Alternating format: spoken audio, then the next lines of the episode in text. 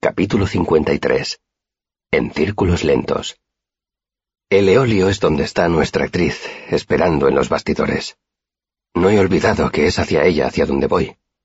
Si da la impresión de que rodeo el tema, me parece adecuado, porque ella y yo siempre nos hemos movido el uno hacia el otro en círculos lentos. Afortunadamente, William y Simon habían estado en el eolio.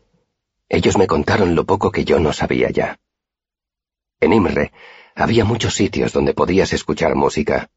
De hecho, en casi todas las posadas, tabernas y pensiones había algún músico cantando o tocando un instrumento.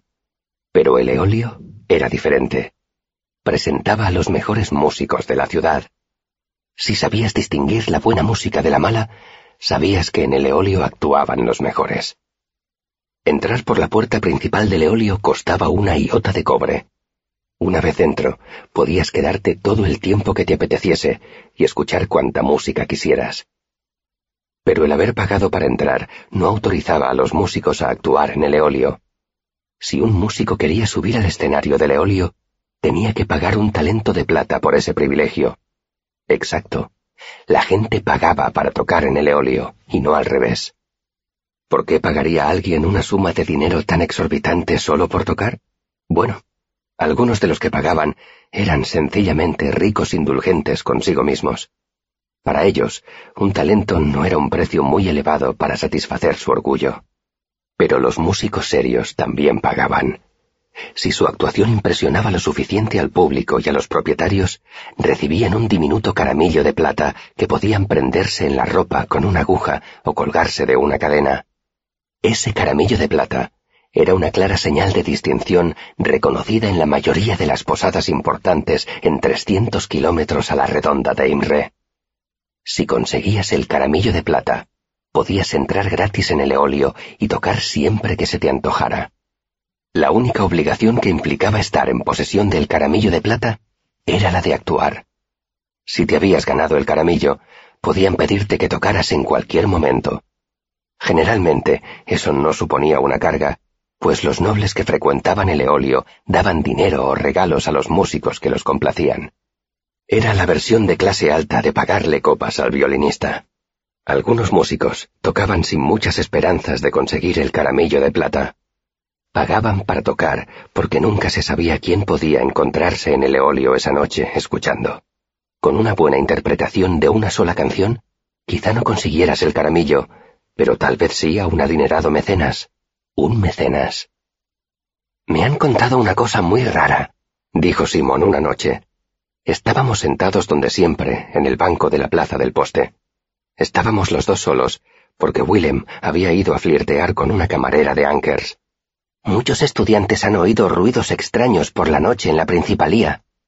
¿Ah, sí? Simón insistió. Sí. Unos dicen que es el fantasma de un alumno que se perdió en el edificio y que murió de hambre. Se dio unos golpecitos en la nariz con el dedo, como hacían los vejetes cuando contaban una historia. Dicen que sigue recorriendo los pasillos porque todavía no ha encontrado la salida. Ah. Otros dicen que es un espíritu enojado. Dicen que tortura animales, sobre todo gatos. Ese es el ruido que han oído a altas horas de la noche, el de tripas de gato torturadas. Creo que es un ruido aterrador. Lo miré y vi que estaba a punto de reír. Bueno, ya basta le dije con falsa severidad. Sigue, te lo mereces por ser tan inteligente, solo que hoy en día ya nadie usa cuerdas de tripa. Simon soltó una carcajada. Cogí una de sus pastas y empecé a comérmela, con la esperanza de darle una valiosa lección de humildad. Así que... ¿Sigues decidido? Asentí. Simon parecía aliviado. Pensaba que habías cambiado de planes. Últimamente no te había visto con el laúd. No hace falta. Le expliqué. Ahora que tengo tiempo para practicar, no necesito aprovechar cualquier ocasión para escabullirme. Pasó un grupo de estudiantes. Uno de ellos saludó con la mano a Simón. ¿Cuándo vas a hacerlo? El próximo duelo, contesté. ¿Tan pronto? preguntó Sim. Hace solo dos ciclos estabas preocupado porque llevabas mucho tiempo sin tocar. ¿Ya te has puesto al día? No del todo, admití. Tardaría años en ponerme al día. Me encogí de hombros y me metí el último trozo de pasta en la boca. Pero ya me siento cómodo. La música ya no se interrumpe en mis manos, sino que... Intenté explicarlo, pero me encogí de hombros. Estoy preparado. La verdad es que me habría gustado poder practicar un mes más, un año más, antes de jugarme un talento entero. Pero no había tiempo. El bimestre estaba a punto de terminar. Necesitaba dinero para liquidar mi deuda con Debbie y pagar la matrícula del bimestre siguiente. No podía esperar más. ¿Estás seguro? me preguntó Sim. He oído a gente muy buena intentando demostrar su talento. A principios de este bimestre, un anciano cantó una canción sobre...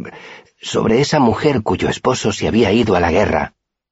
En la herrería del pueblo, dije. ¿Cómo se llame? dijo Simón sin mucho interés. Lo que quiero decir es que ese tipo era muy bueno. Me hizo reír y llorar tanto que me dolía todo el cuerpo. Me miró con ansiedad. Pero no le dieron el caramillo. Disimulé mi ansiedad con una sonrisa. Todavía no me has oído tocar, ¿verdad que no? Sabes perfectamente que no, replicó Sim con enfado. Sonreí. Me había negado a tocar para Willem y para Simon hasta que no me hubiera puesto al día. Para mí, su opinión era casi tan importante como la de la clientela de Leolio. Bueno, el próximo duelo tendrás ocasión de oírme, dije. ¿Vendrás? Simon asintió. Willem también irá, a menos que haya un terremoto o que llueva sangre. Miré el sol poniente. Tengo que irme, dije, y me puse en pie. Para triunfar hay que practicar. Sim me dijo adiós con la mano y me dirigí a la cantina. Me senté a la mesa el tiempo necesario para comerme las judías y un trozo de carne dura y gris. Me llevé el pan y los estudiantes que había cerca me miraron con extrañeza. Fui a mi camastro y saqué mi laúd del baúl que había al pie de la cama. A continuación, y teniendo en cuenta los rumores que Sim había mencionado, me dirigí al tejado de la principalía por uno de los caminos más enrevesados, trepando por unos tubos de desagüe de un callejón. No quería que se descubrieran mis actividades nocturnas. Cuando llegué al aislado patio del manzano, ya era casi de noche. No había ninguna ventana iluminada. Miré hacia abajo desde el alero y no vi más que oscuridad. Auri, llamé. ¿Estás ahí? Llegas tarde, me contestó una voz con un deje de fastidio. Lo siento, repuse. ¿Quieres subir esta noche? Un momento de silencio. No, baja tú. Esta noche no hay mucha luna dije con mi tono más persuasivo. ¿Estás segura de que no quieres subir? Oí un susurro proveniente de los setos de abajo, y entonces vi a Auri trepar como una ardilla por el manzano. Corrió por el borde del tejado y se paró en seco a unos cuatro metros de donde estaba yo. Había calculado que Auri solo tenía unos años más que yo. En cualquier caso, no podía tener más de veinte. Iba vestida con ropa hecha jirones que le dejaba los brazos y las piernas al descubierto, y era casi dos palmos más baja que yo. Estaba muy delgada. En parte era su constitución, pero había algo más. Tenía las mejillas descarnadas y los brazos muy flacos. Su largo cabello era tan fino que cuando Auri andaba flotaba detrás de ella como una nube. Me había llevado mucho tiempo sacarla de su escondite. Sospechaba que alguien me escuchaba desde el patio cuando practicaba, pero tardé casi dos ciclos en descubrir a Auri. Al comprobar que estaba muy desnutrida, empecé a llevarle toda la comida que podía sacar de la cantina y a dejársela allí. Aún así, tardó otro ciclo más en subir conmigo al tejado mientras yo tocaba el laúd. Los últimos días, Auri hasta había empezado a hablar. Yo había imaginado que se mostraría huraña y desconfiada, pero no fue así. Se mostró llena de vida y muy entusiasta, aunque cuando la vi no pude evitar que me recordara a mí mismo cuando vivía en Tarbín. En realidad no había mucha similitud entre nosotros. Auri iba escrupulosamente limpia y tenía una alegría desbordante. No le gustaba el cielo abierto, ni la luz intensa, ni la gente. Deduje que era una alumna que había enloquecido y que se había escondido bajo tierra antes de que pudieran encerrarla en el refugio. No sabía gran cosa sobre ella, porque todavía se mostraba tímida y asustadiza. Cuando le pregunté cómo se llamaba, salió corriendo, se escondió bajo tierra y tardó varios días en volver. Así que le puse un nombre, Auri, aunque en secreto pensaba en ella como mi pequeño duendecillo lunar. Auri se acercó un poco, se paró, esperó y dio unos pasitos más. Repitió la operación varias veces hasta que se plantó delante de mí. Se quedó quieta, con el cabello esparcido alrededor de la cabeza como un halo. Puso ambas manos delante de la cara, justo debajo de la barbilla.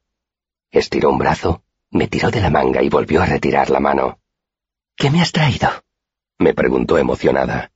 Sonreí. ¿Y tú? ¿Qué me has traído? Bromeé. Auri sonrió y alargó una mano. Vi brillar algo en su palma a la luz de la luna. Una llave. Contestó con orgullo y me la puso en la mano. La cogí y noté su agradable peso. Es muy bonita, dije. ¿Qué abre? La luna, respondió ella muy seria. Ah, podría serme muy útil, dije examinándola. Eso mismo pensé yo. Así si hay una puerta en la luna, podrás abrirla. Se sentó en el tejado con las piernas cruzadas y me miró con una amplia sonrisa en los labios. Aunque yo no fomentaría esa clase de comportamiento insensato. Me puse en cuclillas y abrí el estuche del laúd. Te he traído un poco de pan. Le di la hogaza de pan moreno envuelta en un paño. Y una botella de agua. Esto también es muy bonito, dijo ella con gentileza. La botella parecía enorme en sus manos. ¿Qué hay en el agua? me preguntó al mismo tiempo que quitaba el tapón de corcho y miraba dentro. Flores, respondí.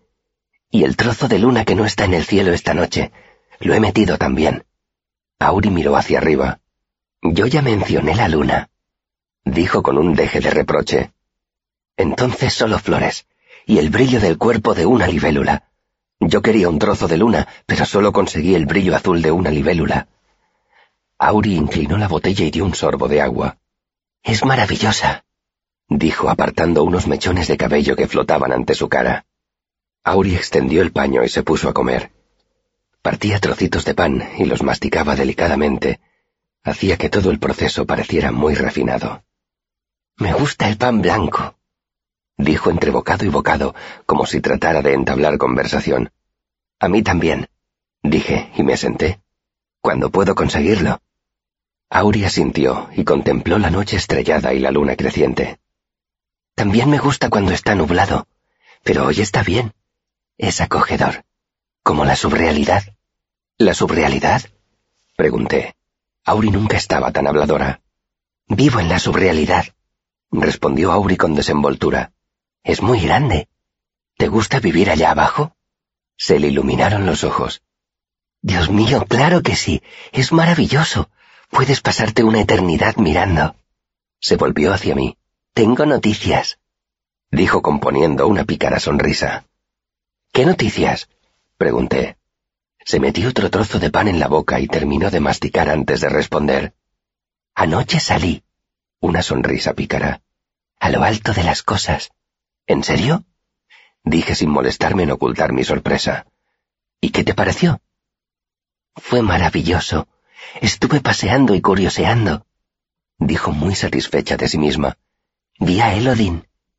¿Al maestro Elodin? Pregunté, y Auri asintió. ¿Él también estaba en lo alto de las cosas? Auri volvió a sentir mientras masticaba. ¿Te vio? Volvió a sonreír, y de pronto parecía que tuviera ocho años más que dieciocho. Nadie me ve. Además estaba muy ocupado escuchando el viento. Hizo bocina con ambas manos e imitó el ulular del viento. Anoche el viento sonaba muy bien, añadió en tono confidencial. Mientras intentaba entender lo que Auri me había dicho, ella se terminó el pan y emocionada dio unas palmadas. Toca, dijo jadeando. Toca, toca. Sonriendo, saqué mi laúd del estuche. No podía haber un público más entusiasta que Auri.